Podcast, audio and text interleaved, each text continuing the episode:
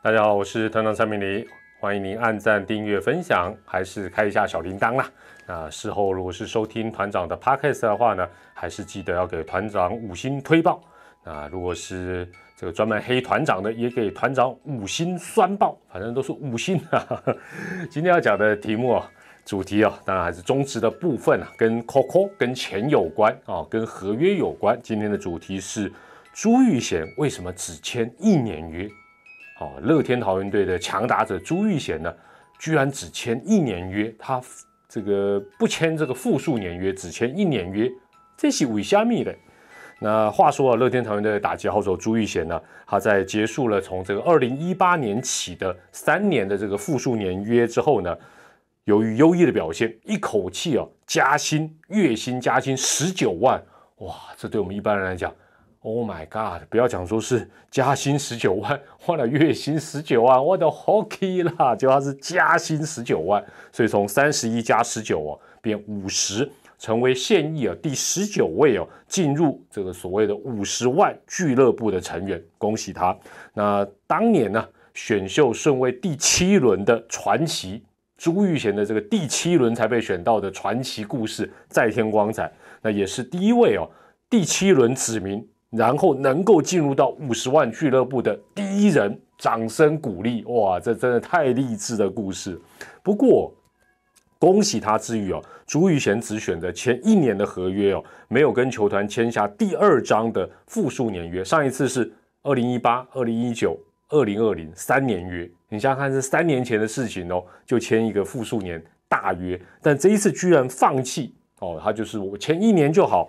的确是让人感到非常非常的意外。那这一集节目，我们就从不同角度来做一个分析，那也做一个展望跟预测。首先呢，纯粹看近两年哦，也就是二零一九跟二零二零年的成绩，在对照朱玉贤这两年的薪水，球团呢厉害啊，不愧是百大经理人啊，这个神奇的太子啊，他在二零一八年呢跟朱玉贤签的这三年约哦。球团的部分哦，我们以劳资来讲，资方啊真的是赚翻了。那我们因为很多数据，直接用最先进、最进步的进阶数据的 WRC 加来做一个比较，比较快也比较简单。二零一九年朱玉贤的 WRC 加这一项进阶数据，他全联盟排第几？一二三四五，排第五，前四名我如果没有记错，应该是。呃，陈俊秀、林红玉、詹子贤，然后还有一个应该是林立还是谁，反正就是在他前面的只有四个人，他排第五。问题是他的月薪二十七万，哦，他是那个三年约的第二年。去年二零二零年，朱玉贤更上一层楼，他的这一项进阶数据 WRC 加，这个好像叫加权得分创造了啊，这个呃加权得分创造。全联盟排第几？Number one，二零一九排第五。去年他拿到这一项是第一，所有的数据，他虽然很多奖项他不是拿到，他没有拿到，他大概排第三啊，排第几？但综合数据，他 Number one，月薪去年才多少？三十一万，完完全全物超所值。这也显示什么事情？重点来了，仔细听了。复数年约，大家都觉得复数年约好，但是复数年约并不保证劳方，也就是球员一定是赢家，不一定。哦，不一定，感觉有保障，但是呢，从结果，但永远没有人知道未来是如何。但是在新加坡挂波金，好不好？所以大家一定啊，复数年约好，一定要签复数年，不一定哦，这真的不一定。那某种程度或许也。就是说，是不是这一回朱玉贤只签一年约，想要再拼拼看？当然，绝对跟过去两年他这个物超所值的成绩哦，然后搭配一个复数年约是有关的哦。我想这应该是有关系。那很多球迷认为朱玉贤呢，应该这个新球季要签复数年约，主要的理由，最主要的理由很多啊，但最最主要理由就是大家都知道，新球季要用新的比赛用球啊，更换比赛用球，没有错。二零二一年呢，中华职棒将用。恢复系数零点五五零的比赛用球，那你说啊，零点五五零什么意思？简单讲，这是中华职棒自二零一三年起所使用的，二二零一三到今年二零二一最不弹的球了，弹力球时代结束了哦，这个你就知道差多少。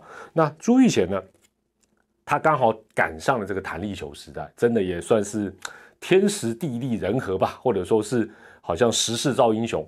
他生涯年从二零一六年开始，直到去年二零二零年的这五个球季，可以说是中华职棒。最具代表性的弹力球时代，他刚好就在这五年里面。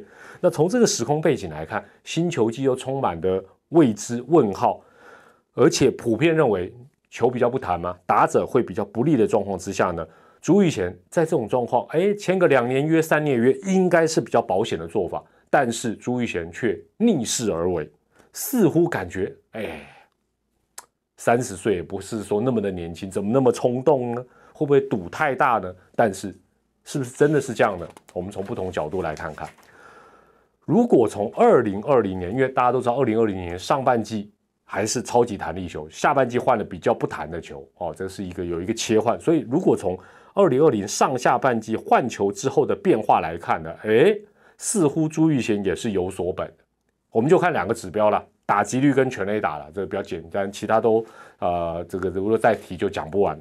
二零二零，他上半季他的打击率哦很厉害，高达三成六九，非常惊人。下半季啊，当然也有点受到伤势或者是啊其他的影响，下滑到三成三三。其实他这个跌幅啊，三六九掉到三三三，它的跌幅是超过全联盟的平均值，它大概跌幅是呃九趴左右，全联盟跌幅大概五点八趴，我如果没有记错。但是大家会说，哎呀。球不弹了，你看你打击率就下滑，你怎么不签复数年约？阿尼奈加拱，哎，另外一个数据来了，全垒打的部分，上半季他打了几支？十四支，十四支。我如果没有记错，他打了五十五场，几乎全勤。下半季他受伤打四十几场，打的比较少，但是上半季十四十四支，对不对？下半季呢，他一样打了十三支。换句话讲，长打部分没什么太大的影响。那如果再用 OPS，就是上垒率加长打率来看呢，朱玉贤上下半季的差距大概也只有四个百分点左右，这或许是他的信心所在，就说，哎，对，打击率我可能会往下掉，但是我的 OPS，我的长打没有衰退，所以他不怕哦，这或许是原因呢。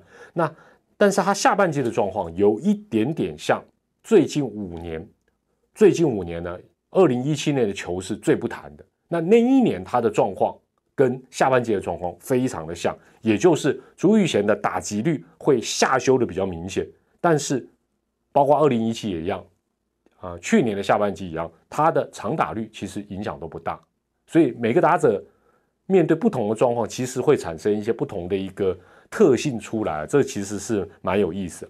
那我也在想说，哎，怎么会出现这种情形？按理来讲，打击率下滑。长打全垒打应该会减少啊，会同步啊，或者说有有跟联盟全啊平均值有一个呃同步的一个状况，为什么没有？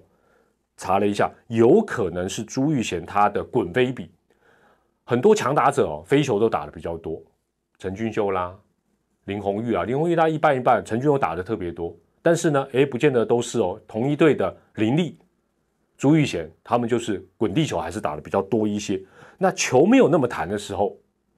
哦，不是弹力球的时候呢，或许这些滚地球打的稍微多的人，他可能会被内野手就拦截，因为没有那么强嘛。另外布阵也比较容易把这个球拦截下来。至于全垒打，当然没有道理说都不减少，也不可能像去年一样下半季那样说哦，好像都没有变动，甚至于好像啊，若以场均来算的话呢，朱玉祥还逆势成长。我大胆的试算一下，好，反正无所谓啦。团长常常怎么算也都算不准。处理的，我试算了一下，推算了一下，哈，怎么算我就不讲。二零二一年新球季朱玉贤的打击率大概会多少？三乘一。去年三五三哦，三乘一，我这是很大胆的预测。但是我觉得全联盟都会掉了。如果你之前我看我前面的这个呃影片的一个说明的话，全雷打，全雷打哈，我稍微看了一下那个大家比较查不到那个落点图啦。呃，联盟的内部系统给我们媒体有查的，我扣掉那种刚过大墙的，那飞得比较远的那什么球，它还是打出去啊，还是 OK 的嘛。但是那种刚过大墙的球哦，的全垒打大概是六到七支，所以呢，他全垒打在二零二一年还是有机会维持在二十支左右，甚至于就是可能十八、十九、二十也都有可能。去年是二十七支嘛，那跟二零二零年比，当然这两项指标都是下滑，没有错。光说全垒打的部分哦，但是呢，光说全垒打的部分，如果二零二一球季因为用的球是非常不弹的，假设能够打二十轰的人不再像过去那么多，不像去年那么多。只有小猫两三只，或者最极端的状况，朱玉贤，譬如说了打二十轰，他是全联盟唯一的一个人，哇，那他这二十支全垒打的价值，或许就远大于去年他的二十七轰，甚至于三十轰也说不定。因为成绩这个东西，当然球团在跟你谈薪水的时候会说，哎，朱玉贤，哦，比如说假设二零二一球季结束。原队说：“哎，这个新的领队跟朱玉贤谈薪水，或者跟他经纪人谈薪水，说你看看，数据都比去年下滑，但是朱玉贤或者他的经纪人说，拍谁？我是下滑没错，但是我依旧是全联盟南坡万而且我遥遥领先别人。比如说其他人全垒打都只剩十支，我还在打二十支，哇，那他这二十支的价值就很吓人了。所以基本上这是一个相对的一个状况。当然了，新球季会怎么样？”波浪灾啊，我们也只能这样猜了。呃，目前看起来影响最大的，当然还是比赛用球的这个弹性系啊，恢复系数，对大部分打者按科学理论应该都是不利。去年下半季来看也是如此，投手终于啊呼吸到新鲜的空气。朱玉贤基本上这一个环节也躲不掉。至于哦，第二个关键是赛程的安排，大家都知道，二零二一年这个赛程的安排呢，各队的羊头可能。会投的更多局数，会更吃重的一个表现，表现空间会压缩到本土选手。朱玉贤基本上，当然了，土羊头的实力大家都知道，羊头一定比较厉害。朱玉贤这部分的挑战应该也会有。第三个变数非常难猜的就是新球队，每一次中华之棒有新球队加入的时候很难猜，很乱了。这里要谈哦，龙队的很多战力我就先不谈了，我先谈他选的天母球场。为什么我特别提天母球场？天母球场跟新庄球场一样，过去如果有听团场转播的人都应该有印象。事实上也是这样子啦，左打者要硬拉到右外野的全垒打，在这两个球场都会遇到大逆风。你一定说团长来个数据吧，证明一下。好，去年朱玉贤在新庄球场打几支？三支。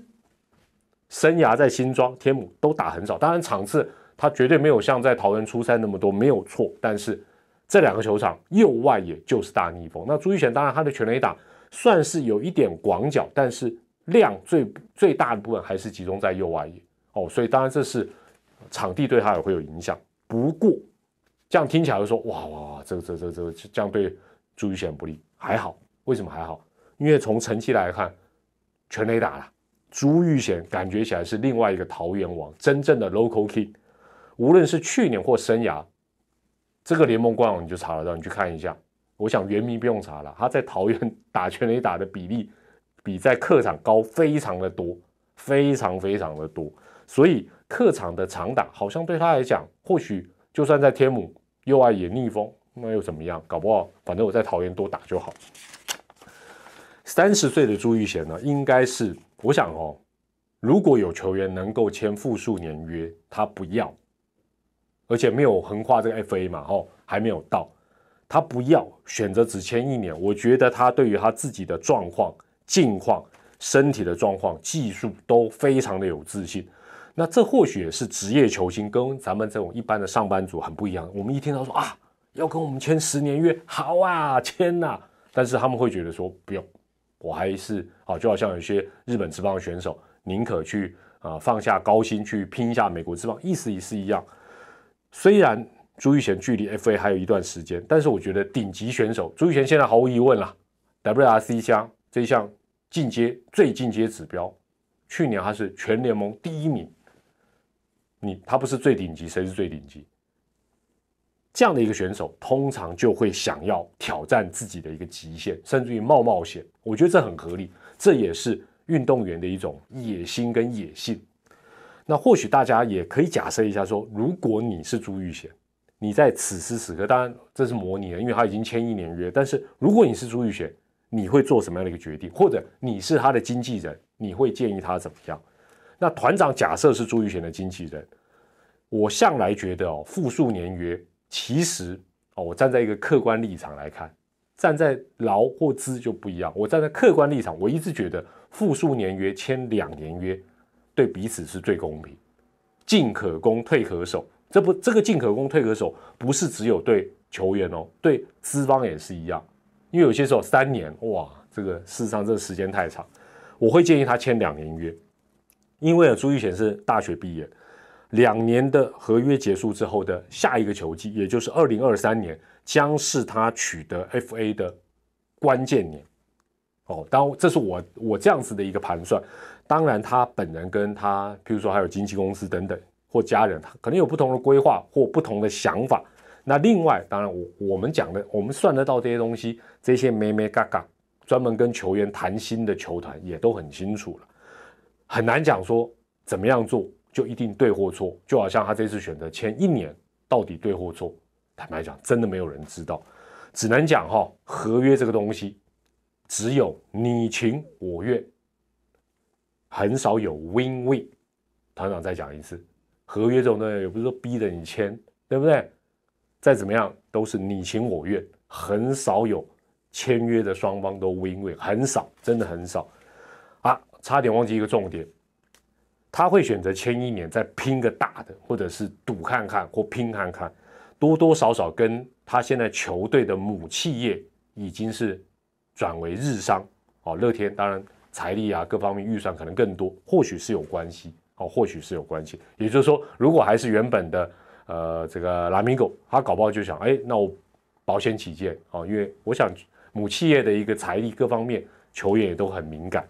最后，当然也祝福朱一贤呢，新球季不管球谈不谈，还是把每颗球打得不要不要，为自己的下一张大合约再创第七轮指名的传奇篇章，新的一页。朱一贤加油！我是团长蔡美丽，我们下回再见，拜拜。